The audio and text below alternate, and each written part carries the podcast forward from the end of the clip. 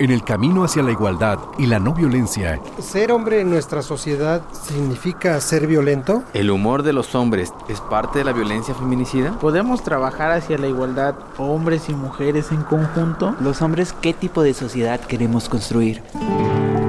¿Qué le toca a la autoridad y qué le toca a los hombres de la sociedad? Para los hombres, ¿la violencia es una decisión o una reacción inevitable? ¿Debemos los hombres generar un movimiento de hombres?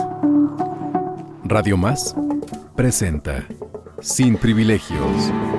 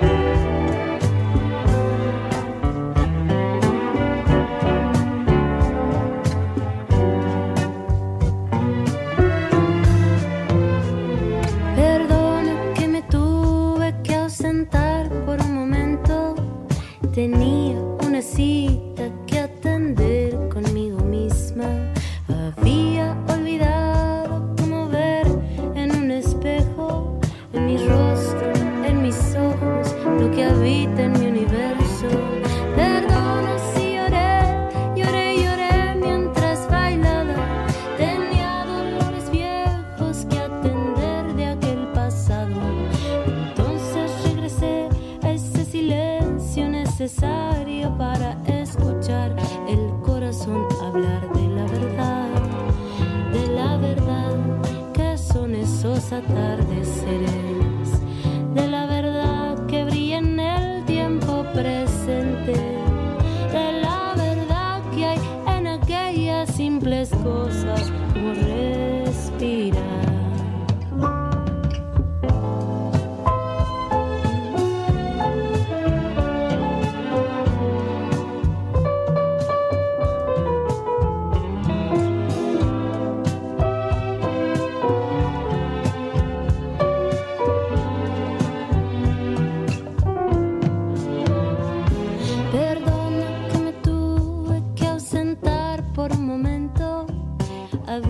Estamos escuchando El lugar correcto de Natalia Lafourcade.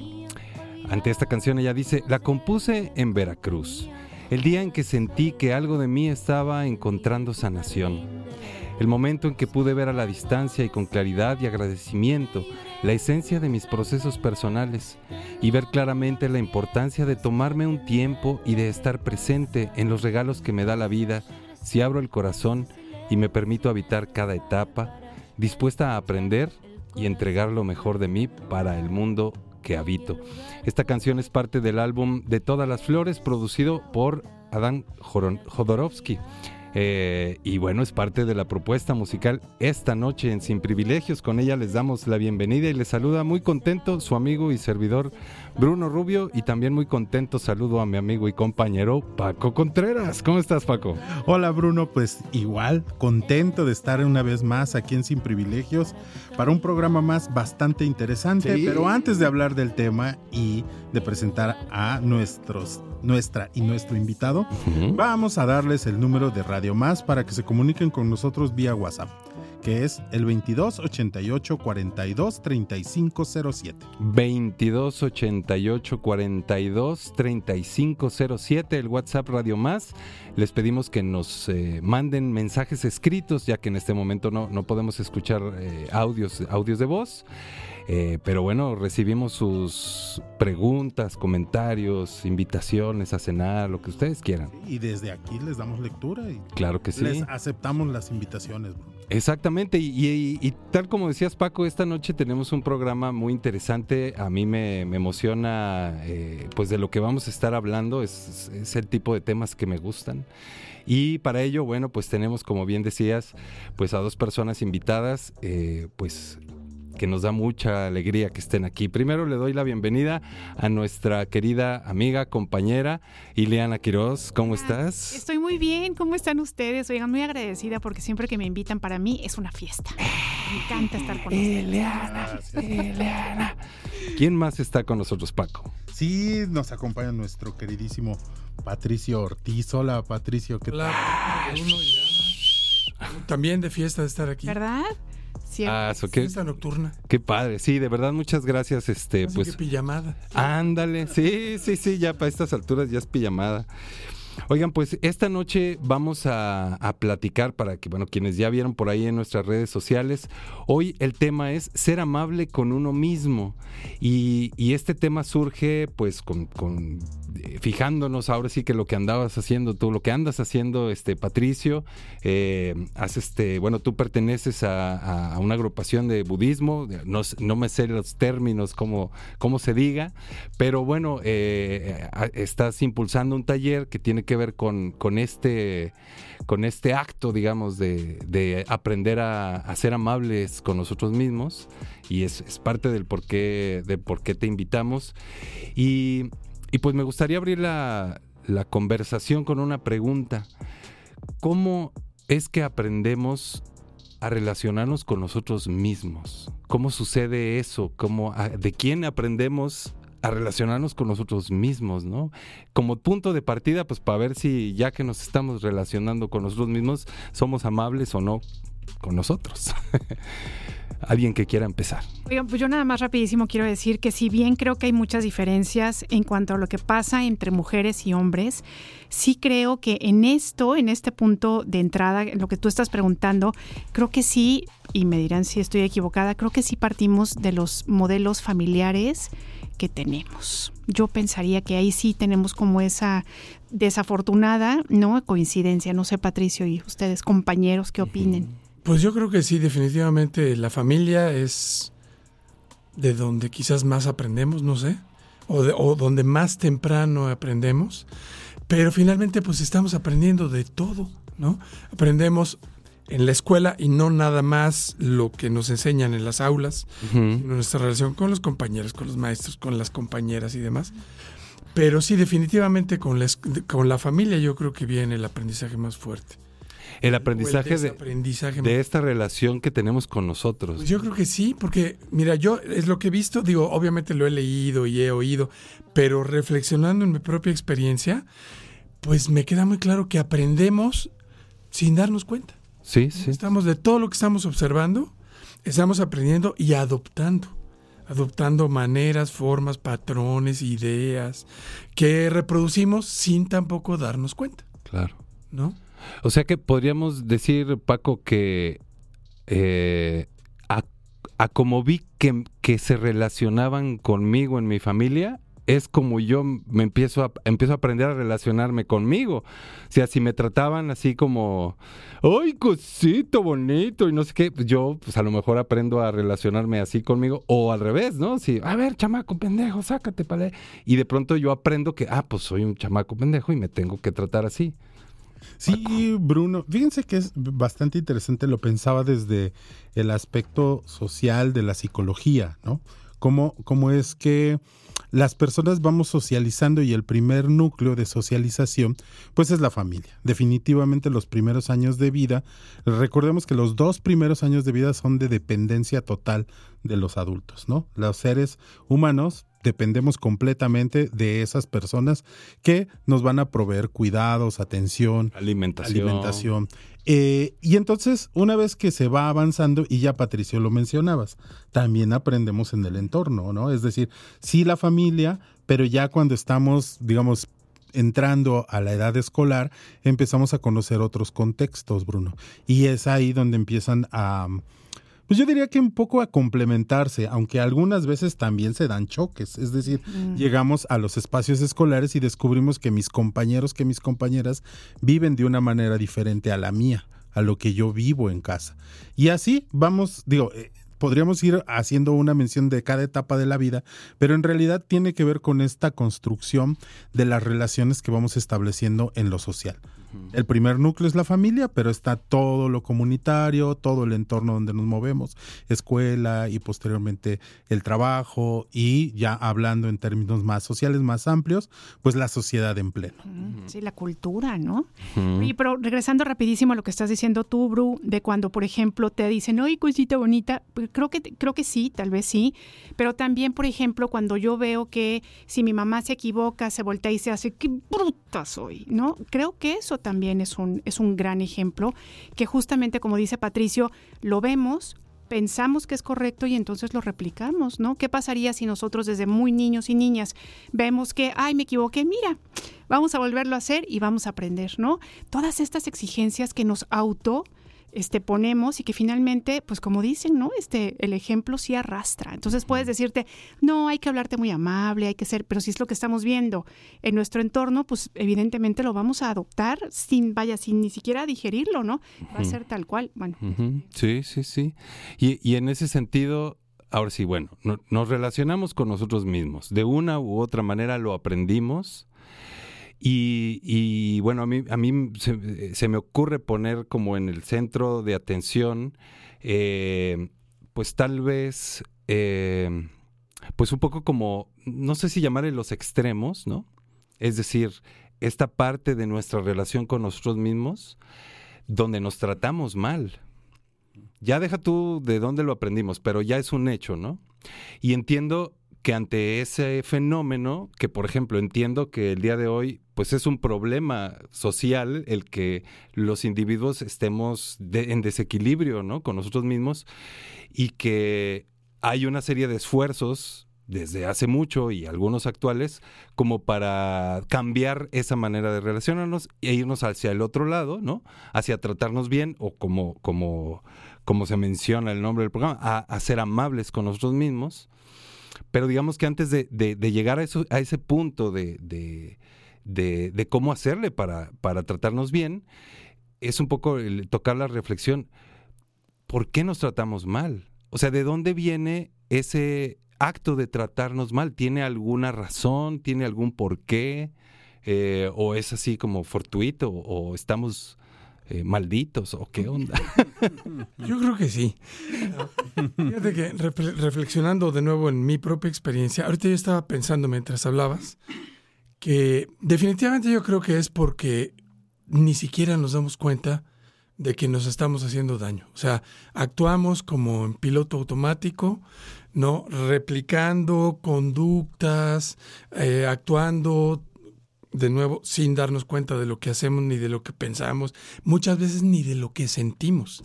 ¿no? Por ejemplo, yo me acuerdo de mí mismo que eh, por mi situación familiar, en mi familia, en mi núcleo, núcleo familiar, la onda era que experimentar emociones, deja tú expresarlas, experimentar emociones era de tarados. O sea, era una onda así como del señor Spock de, de Viaje a las Estrellas. todo era así, toda la razón. Lógica, la lógica. Lógica, ¿no? Entonces, sentir y expresar emociones no era aceptable. Era, era criticable, era... No era aceptable, o sea, simplemente no se aceptaba y no se hacía. No se hablaba. No se hablaba y no se expresaba, entonces todo era así. Entonces, como, como si no sucediera. Sí, y entonces yo me di cuenta ya muy grande, o sea, ya adolescente, yo pensaba que yo no me enojaba, ¿no? Y dije, pues es que yo no me enojo. Y a mí, enojarme, imposible. Y simplemente yo no, no podía reconocer en mí la, la, emoción del enojo. Y obviamente no la manifestaba, pero sí la experimentaba. Lo que pasa es que yo me lo tragaba todo. Entonces, imagínate eso con el paso de los años, lo que provocó cuando me di cuenta de que sí me enojaba y de que todo estaba ahí metido, ¿no? Entonces, obviamente yo me estaba haciendo mucho daño a mí mismo sin ni siquiera darme cuenta. Ahora eso yo creo que nos pasa a todos, a diferentes niveles, con diferentes situaciones y con diferentes emociones o problemáticas, ¿no? Entonces yo creo que es una cuestión de, de no ser conscientes, de no darnos cuenta por eso nos lastimamos y yo diría que también por eso lastimamos a los demás. Oigan, y además otra cosa rapidísimo, justamente como no nos damos cuenta, no sé si ustedes han caído ya en, en, estas trampas en las que somos muy amables con las otras personas y somos muy considerados con las otras personas y escogemos las palabras para no violentar, para no molestar, no, somos muy suaves y de repente te sientas a pensar cómo te hablas a ti mismo y a ti misma y dices, híjole, está durísimo, ¿no? Porque de verdad nadie, o sea, no puede uno entender que te puedas hablar tan horrible a ti mismo, ¿no? Cuando con el resto de las personas eres muy cuidadoso. Entonces yo creo que sí, o sea, no te das cuenta, ¿no? Y dices, ya hasta que caes y dices, ay, no, pues sí, me estoy tratando, pero bien feo, ¿no? Muy feo. Y, pienso en, en como en un aprendizaje que, que- que está muy relacionado con la educación, ¿no? Esta cuestión de, de aprendizaje y si hay eh, error, hay castigo, ¿no? Ese, ese castigo como herramienta para moldear a alguien, ¿no? Y la culpa, además. ¿no? Y, y- y pienso que de ahí viene el que, pues ya pasé por la escuela y cada que la regaba me daban un reglazo o me regañaban o, o me ponían un 5 y, y- y- y- y era como un castigo y entonces cada vez que ahora yo ya adulto cometo un error, tengo como la necesidad de recibir ese castigo y pues si nadie se da cuenta lo que estoy haciendo, pues me castigo yo, ¿no? Paco. Alguien me tiene que castigar. Exacto, el entrenamiento. Y si no hay alguien externo, pues internamente empieza el castigo, ¿no? Fíjate, Bruno, y ahorita lo que decía Patricio me, me hace pensar un poco cómo los hombres en estos planos de la masculinidad vamos aprendiendo las emociones. Es decir, eh, Patricio, tú decías que en tu historia no se hablaba de las emociones, no se expresaba, pero en otros contextos, digamos como en algunos contextos, a los hombres se les reprime. Es decir, se les, se les exige que ciertas emociones no se muestren. Y entonces una de las cosas que ya está como muy clara, eh, muy estudiado y hemos profundizado mucho en el tema de la masculinidad, es que la emoción que se nos permite es el enojo porque es una emoción que nos posiciona, que nos da autoridad, que nos da poder, que eh, usamos este poder para ejercerlo en contra de otras personas, pero que además nos posiciona como hombres, nos hace sentir hombres de verdad. Nos la creemos que si mostramos esta cara de enojo, pareciera que nos van a respetar, ¿no? Y muchas veces es como, como una barrera que sirve para alejar las personas. Y lo que no podemos eh, omitir es esta digamos, como una cultura, ya que Iliana hablaba de la cultura, de una cultura que existe que es de maltrato. Es decir, no, no, no ha- de hecho, incluso la, la doctora Fina Sanz, que hace un libro que se llama El Buen Trato como proyecto de vida, lo primero que ella dice es que aprendemos muy fácil lo que es maltrato. Lo aprendemos tan fácil como, como ir viviendo la, vida propia e ir descubriendo cómo estas reacciones de las otras personas hacia mí mismo son de maltrato. Y entonces me la sé muy bien. Pero no nos enseñan el buen trato. No nos enseñan a tratarnos bien, a tratarnos de una manera amorosa, cercana.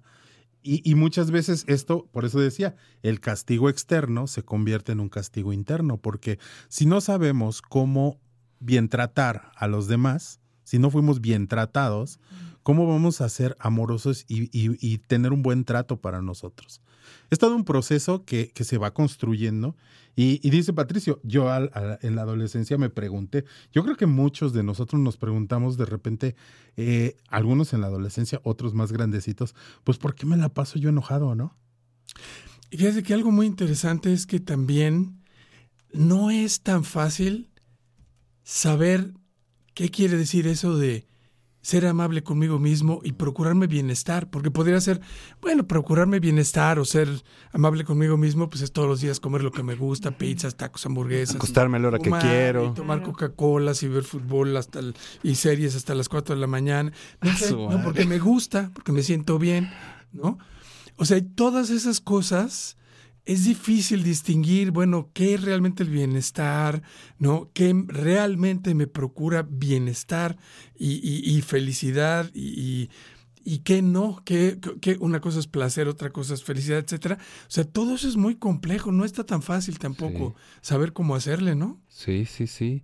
Y, y bueno, pues, siguiendo ese camino eh, y además ligándolo a como para cerrar un círculo, es decir, aprendo en, eh, mis primeros años este, este maltrato, eh, eventualmente lo ejerzo contra mí y cierro el círculo ya yo ejerciéndolo ahora hacia afuera, ¿no?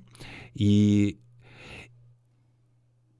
y bueno, que entiendo que sucedería de la misma manera si hubiera un buen trato y se, se generaría ese círculo eh, igual, ¿no? Pero dices bien, es difícil eh, acercarse a entender cómo, cómo, por dónde le podemos eh, empezar a, a rascar esa, esa noción de tratarme amorosamente, de tratarme amablemente. Oigan, se me ocurre un ejercicio para quienes nos están escuchando que a lo mejor digan, a ver, yo no sé qué tanta buena o mala relación tengo conmigo mismo, conmigo misma.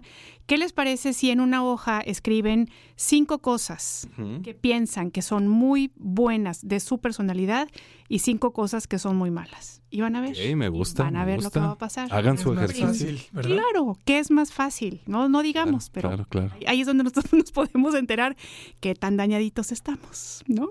Sí, sí, sí. Eh, Patricio.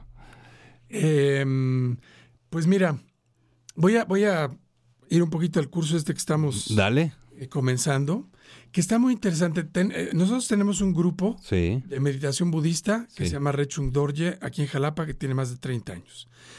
Y eh, vimos que a partir de la pandemia cambiaron muchas cosas, cambiaron las formas de relacionarnos, las formas de conocer. Antes de la pandemia no existía el Zoom y no tomábamos cursos por Zoom.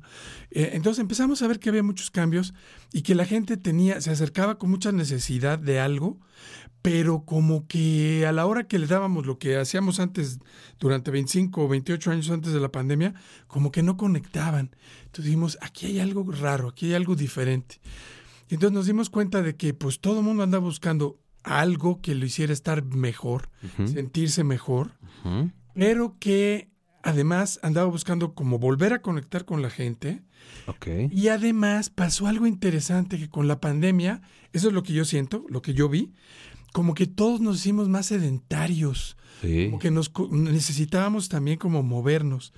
Entonces hicimos una mezcla de tres cosas. A ver. La primera fue, para esta cuestión del movimiento, estamos incorporando ejercicios de Qigong con una maestra de Shinen Qigong, que es una maestra mía, yo estoy tomando estos cursos, y que todo es basado en el conocimiento chino del Qigong. Hay, hay otra disciplina que se llama el Shinen Qigong, que es más nueva, pero que todo tiene que ver con como mover nuestras energías internas buscando el bienestar y la salud, ¿no? Entonces, es una, es, esto. es- es una disciplina, disciplina. que me, me suena así como el tai chi, como el- que te mueves viene y respiras. y- Viene de- ok, perfecto. ¿no? Pero entonces la idea era empezar con eso y después sentarnos a meditar, ¿no? Ya con esa sensación, hab- habiendo despertado como nuestra energía y Nuestro cuerpo. poco, ¿no? Sentarnos a meditar. Y para meditar usamos estas técnicas de conciencia plena que ahora están muy de moda y que todas son prácticas que vienen no, ex- no exclusivamente del budismo, pero sí de las tradiciones contemplativas orientales. Y aquí viene esta idea de la conciencia. O sea, la meditación no es, eh, como diría mi papá, pensar en la inmortalidad del cangrejo, y tampoco es poner la mente en En blanco, blanco, claro. sino Sí. es ser, desarrollar la conciencia, desarrollar la atención y darnos cuenta.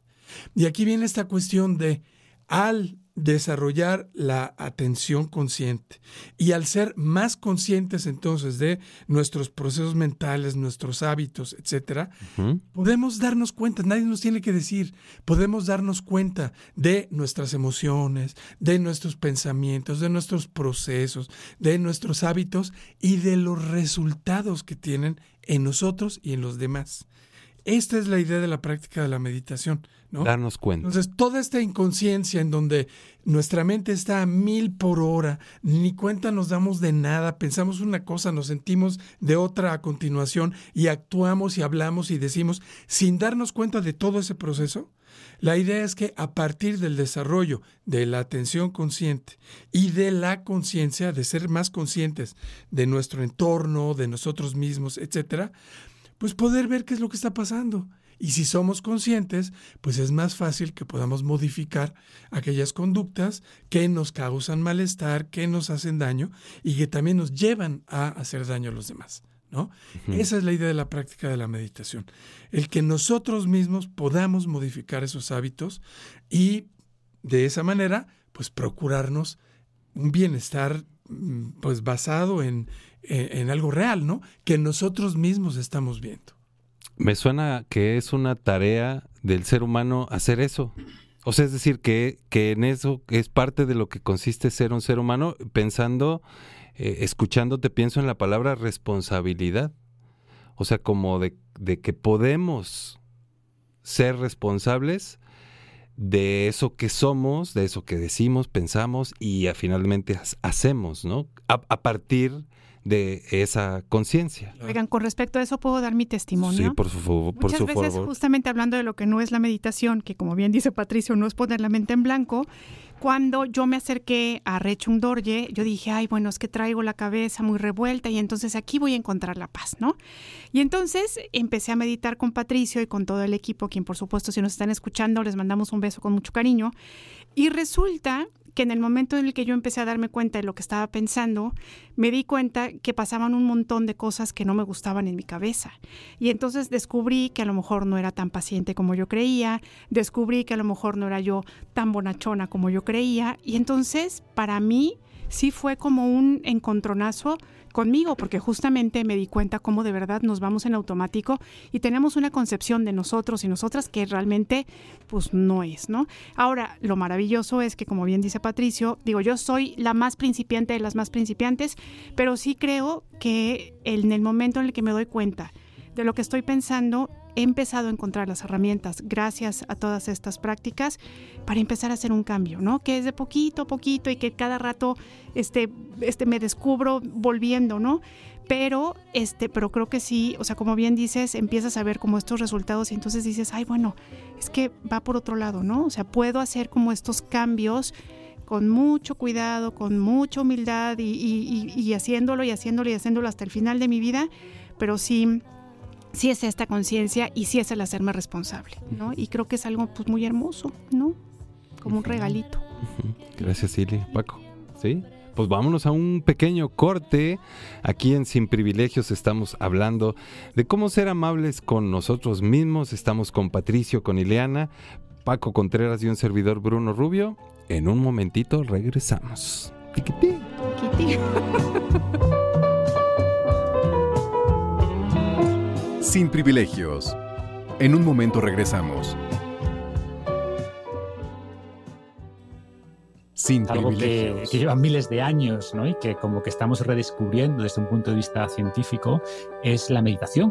Pero para empezar definamos qué es meditación, o sea, tanto de manera coloquial, digamos, como el sentido que se le da desde un punto de vista neurocientífico.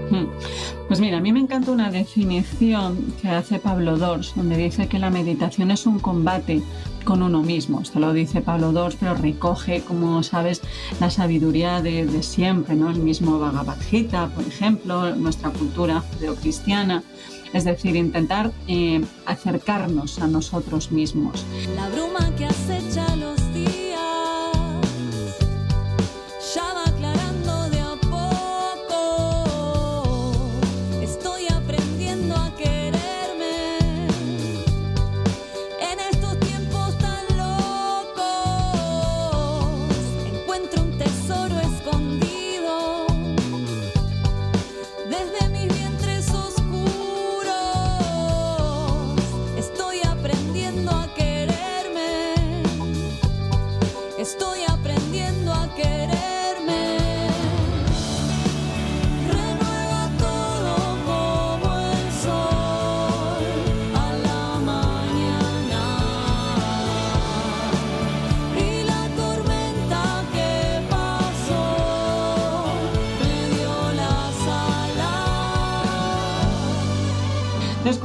ese combate con, nosotros mismos, pues yo lo traduzco desde el punto de vista psicobiológico a que la meditación es un baile, yo le digo baile en vez de combate. Mejor que combate. Es un, pero es un combate, ¿eh? realmente tiene toque de combate. Pero bueno, digamos un baile, un combate donde juegan lo voluntario y lo involuntario. ¿no? Nuestro cerebro, lo que ve la neurociencia es que tiende de forma innata, un estado en el que pues, predomina sobre todo las distracciones, las ensoñaciones, la imaginación, el recuerdo, el diálogo interior. Pero mantenernos en el estado presente es algo que requiere más esfuerzo.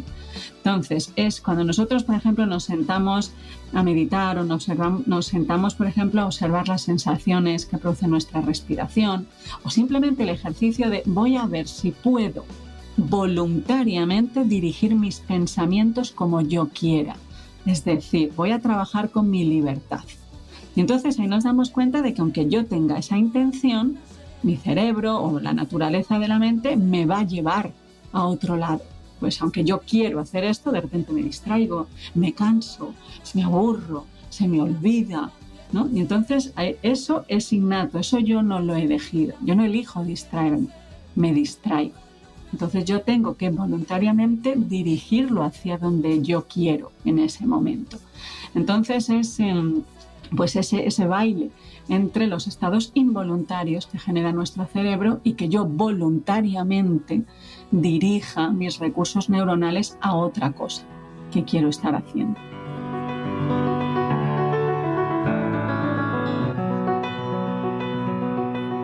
Escuchamos Tesoro Escondido de la banda psicodélica El Plan de la Mariposa de Argentina, formado en 2008. Su vocalista Camila Andersen habla sobre su experiencia en el grupo. Dice, este proceso ha sido un camino de aprendizaje dedicado a estar presente y abierta emocionalmente. A través del ensayo y la preparación técnica, somos una banda que ensaya casi todos los días, me libero de las preocupaciones y me concentro en la experiencia del momento, permitiéndome conectarme profundamente con mis emociones y mostrarme tal cual soy. Y bueno, además de escuchar eh, esta canción, también escuchamos un, un, fragmento de una entrevista realizada por Marcos Vázquez en el podcast Fitness Revolucionario, que entrevista a la física teórica y doctora en medicina y neurociencia por la Universidad Autónoma de Madrid, Nazaret Castellanos, que bueno, pues comparte eh, esta información sobre qué es la meditación. Y bueno, pues continuando con nuestro programa, Paco, tenemos por ahí mensajes. Sí, Bruno, tenemos un mensaje que nos dice, qué necesario es aprender a amarnos a nosotros mismos, pero qué complejo y difícil hacerlo. Es como si cada vez que lo intentamos nos encontramos en una encrucijada múltiple. Saludos, Félix. Félix, un abrazo. Félix, muchas gracias. Y el siguiente mensaje dice, lo que han compartido, comprendo que se vuelva un, paso uno, hacernos conscientes de nosotros mismos.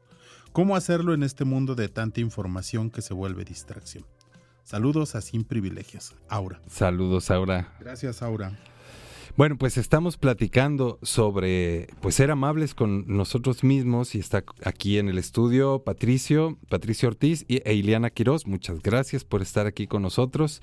Y, bueno, pues ya estamos eh, entrándole de lleno justo a un poco lo que, lo que nos plantea Aura, ¿no? Eh, este este es un, planteamiento de poder, eh, por ejemplo, a través de la meditación, como bajarle la velocidad tal vez a, no solo a lo que sucede adentro de nuestra cabeza, sino, como bien lo dice ahora, afuera de nosotros y en nuestra, en nuestra cultura actualmente pues hay todavía más información moviéndose más rápidamente, entonces se vuelve pues un reto bastante difícil. ¿Qué opinan?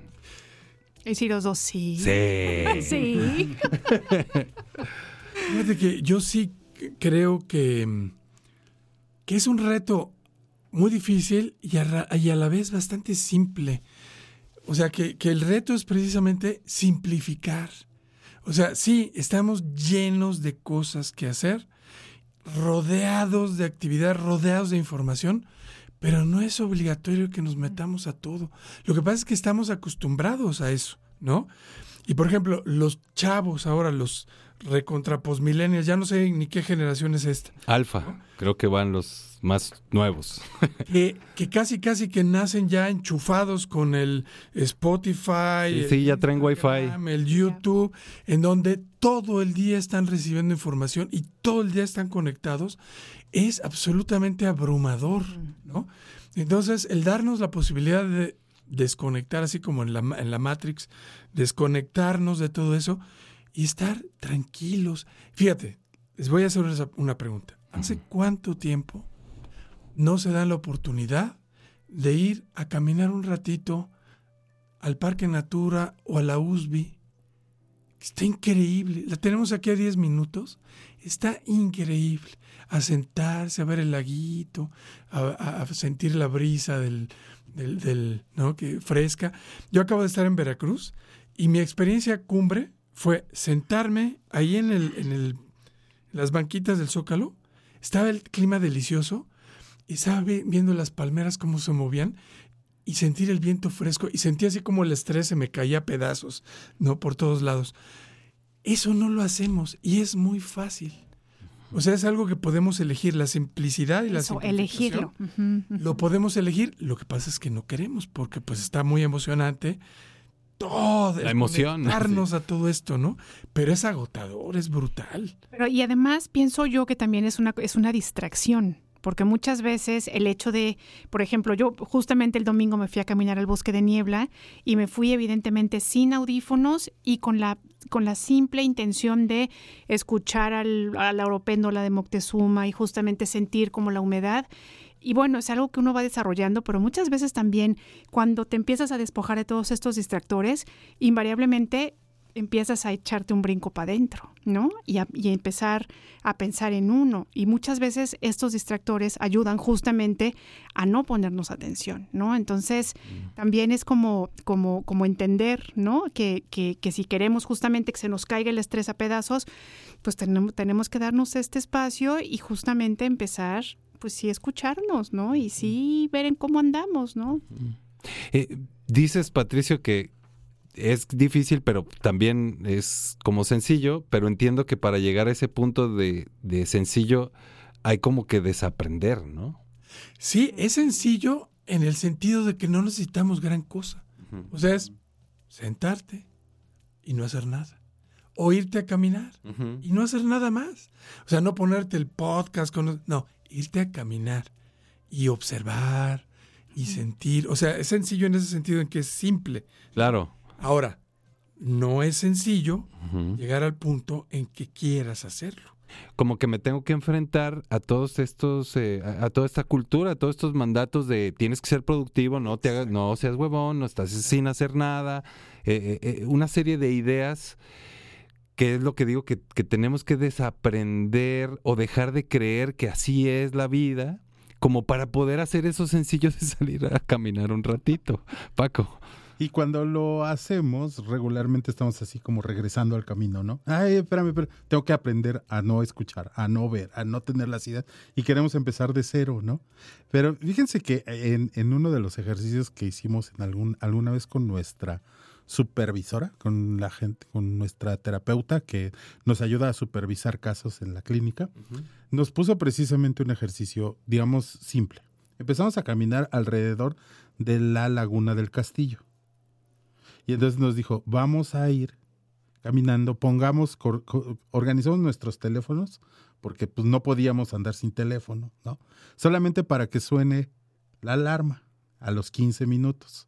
A los 15 minutos va a ser el cambio y a los siguientes 15 minutos. Nos aventamos 45 minutos caminando alrededor de la laguna del castillo. Los primeros 15 minutos solo fue caminar, escuchando, viendo, sintiendo. Sonó la alarma y después empezamos a ver cuáles eran las cosas que estábamos pensando. Y al último, la tercera vuelta era qué estás sintiendo con lo que pensaste.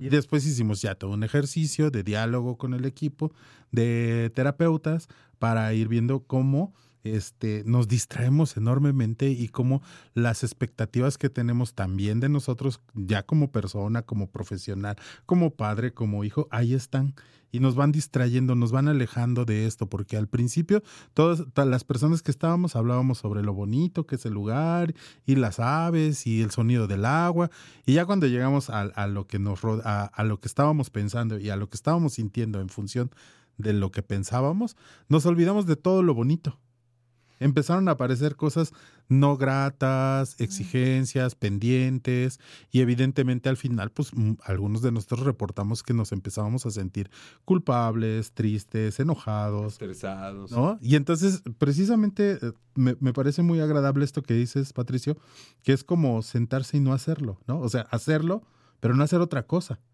Porque en este ejercicio que hacíamos, evidentemente cuando le entramos a la idea, pues ya, perdimos el sentido del disfrute, del, del el tener contacto con el, en el espacio, ¿no? Pero es evidente que a nosotros nos sirve porque precisamente una de las cosas con las que trabajamos, pues son con las creencias.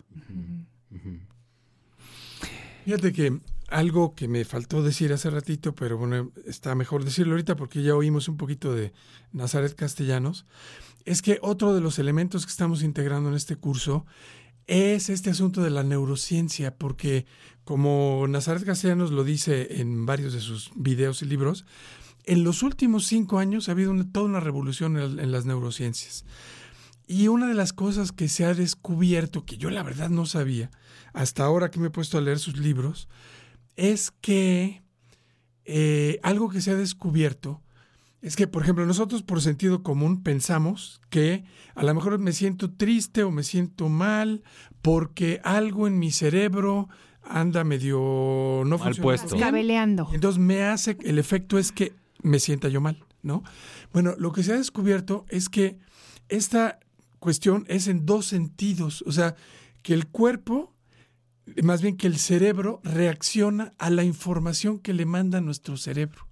Entonces que nuestro cuerpo, que nuestro cuerpo, perdón, que nuestro cerebro funciona y reacciona a la información que le manda el cuerpo. Entonces que hay un ejercicio que ella describe que es increíble, que dice que, hay, que hay un experimento en donde nos ponemos un lápiz o una pluma y, en, la boca, eh, la mordemos, de manera que artificialmente dibujemos una sonrisa. Y que ese mero hecho hace que el cerebro empiece a producir las hormonas de la felicidad porque detecta que estamos sonriendo, o sea, que hemos de estar felices.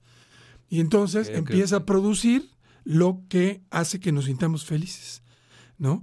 Y entonces es todo algo que se está descubriendo nuevo y una de las cosas que estamos integrando en este curso es que, por ejemplo, la postura física hace, genera bienestar el que estemos encorvados o el que estemos abiertos, el que veamos hacia arriba, el que tengamos las manos de una u otra manera, que nos masajemos las manos, nos toquemos la cara lo que sea, mm. produce sensaciones de bienestar. Entonces, lo que estamos ahorita combinando con todo esto es el ejercicio físico con estas prácticas como de Qigong que producen bienestar.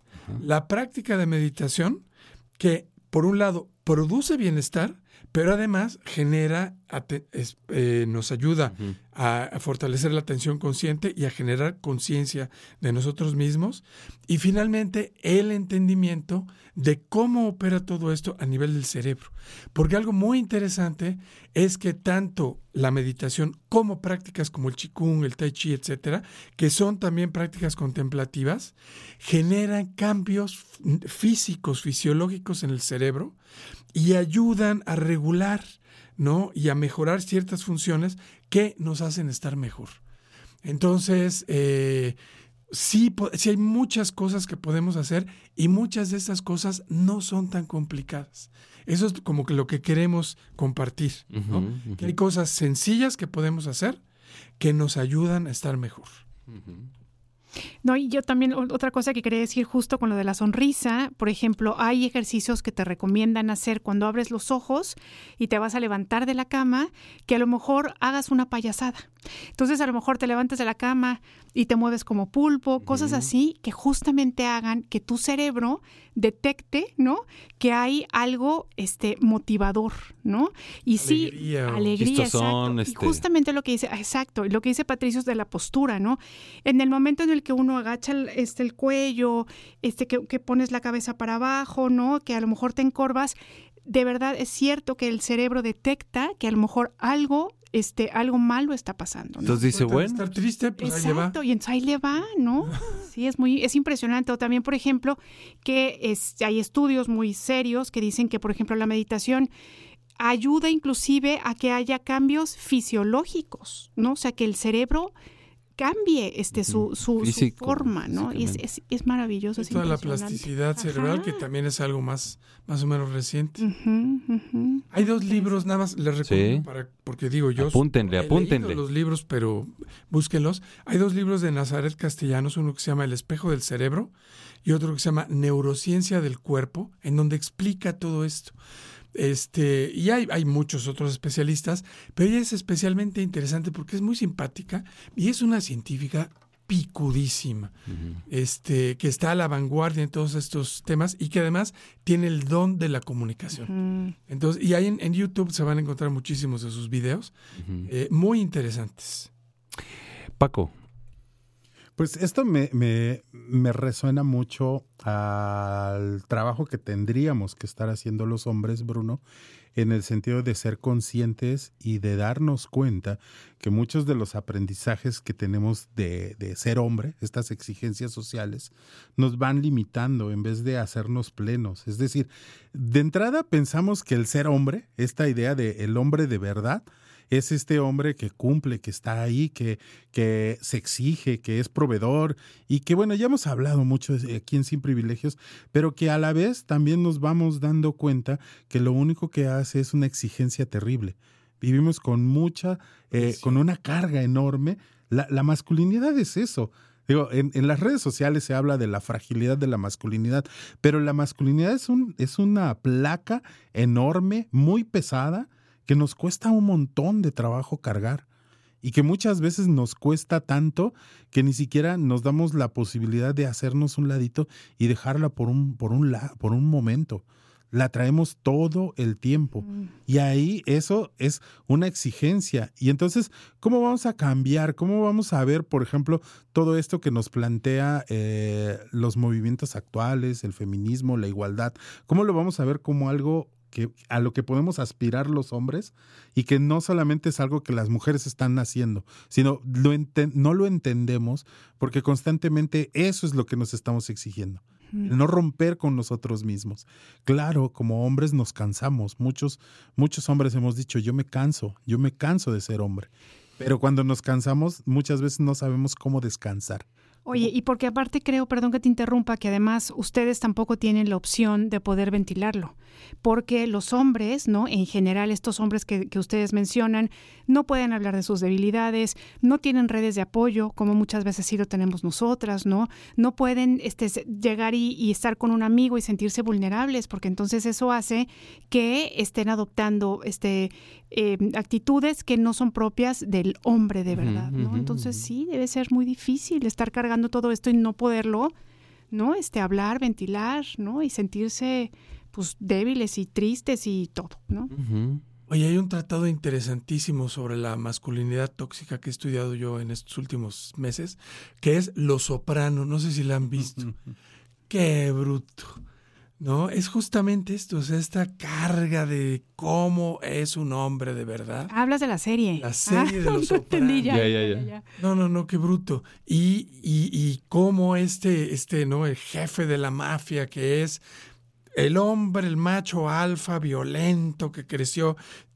Eh, la única emoción que sabe que conoce es el enojo, la ira y la violencia y que va a terapia porque tiene ataques de pánico y que tiene que explorar eso, ¿no? Y vemos de dónde viene todo eso, la mamá, el papá, la familia, pero todos los hombres que aparecen ahí, igualitos. En competencia para ser ese. Exactamente. Sí, sí, sí. es lo único a lo que hay que aspirar.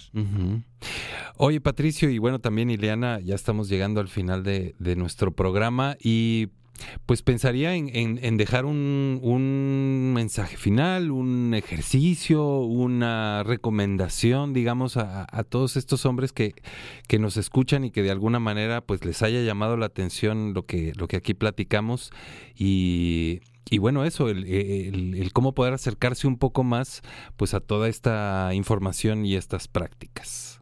Patricio. Pues mira, yo lo único, no, no dejaré un ejercicio, más bien haré una sugerencia a todos mis compañeros eh, que quieren, compañeros y compañeras que quieren ser más amables consigo mismos, consigo mismas y mismes, es relajarse, recuperar la importancia en nuestras vidas de la relajación.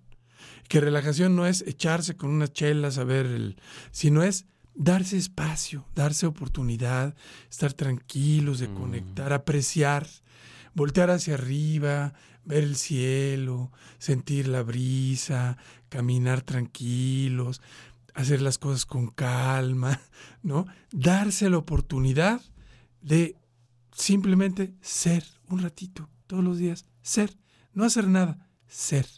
Ese sería mi, mi consejo. Muchas gracias, Patricio. Iliana. Híjole, pues a mí lo que se me ocurre es este como, como que podamos empezar a reconectar otra vez con el cuerpo porque muchas veces nos pasan cosas y, no nos damos cuenta que sí nos está impactando en alguna parte del cuerpo. Entonces, el hecho de poder como darnos cuenta y apapacharnos un poquito, yo creo que eso ayuda un montón, ¿no? O sea, por ejemplo, hay momentos en los que a lo mejor en el tráfico alguien te violentó y entonces sientes aquí, ¿no? El, a veces hasta las ganas de contestar y después la pasas mal, ¿no? Porque es un acto violento que te hace sentir mal, pues entonces reconocerlo en el cuerpo y como apapacharse, ¿no? Y creo que eso ayuda mucho a bajar un poco las revoluciones y a volver a estar en contacto con lo que estamos sintiendo, porque somos una era en que todo está acá, ¿no? Y finalmente creo que es muy importante que podamos volver a, reconectar con las sensaciones del cuerpo. Sí, y yo coincido con esto que acabas de compartir, Liliana. Eh, los hombres, invito a los hombres que nos escuchan a establecer contacto con el cuerpo, porque nos han enseñado que esto es una herramienta o un arma pero no solo, eh, digo, nos ha servido para trabajar, pero es el vehículo con el que nos movemos por todo el mundo y entonces hay que aprender a establecer contacto con el cuerpo. Bien, entonces pues yo, yo diría, igual sumando a lo que dice Patricio de relajarse, yo creo que todos tenemos em, retos, misiones, este, cosas por hacer, por cumplir, por resolver. Y creo que sí, una parte de nuestra educación, eh, eh, por lo menos para los hombres, es hacerlo lo antes posible y que suceda lo antes posible. Y creo, creo que esa actitud ante resolver algún reto eh, mete mucha tensión y, y yo diría poder aprender a darnos plazos más largos. O sea, tengo una bronca con mi hijo, tengo una bronca con mi pareja, tengo una bronca con el vecino, tengo una bronca con mi jefe y la quiero resolver ya. Y si no se resuelve mañana, voy a sufrir. Y si no se resuelve pasado mañana, voy a sufrir y voy a estar tenso. Y poder decirnos, me voy a dar tres meses para resolver esa bronca. Y, voy a tener chance en esos tres meses de poder salir a caminar, como dice Patricio, y relajarme y no estar con la tensión de que ya mañana tengo que resolver. No, me voy a dar seis meses. Esa otra bronca me voy a dar dos años. ¿Qué demonios? Pero esa, ese, como e, esa, ese rango más amplio, digamos, de, de darme chance de resolver algo, tiene más huecos como para poder relajarme, ¿no? Entonces, esa sería mi, mi, propuesta. Y con esto, con esto llegamos al final de Sin Privilegios. Muchas gracias, Patricio. Un privilegio estar en Sin Privilegios. Ay, lo mismo digo. Muchas gracias. Gracias, Ileana. Paco, pues nos despedimos. Sí, nos escuchamos la próxima semana en Sin Privilegios por Radio Más. La radio de Gracias. Peter en cabina, la radio de las y los veracruzanos. les. Y les.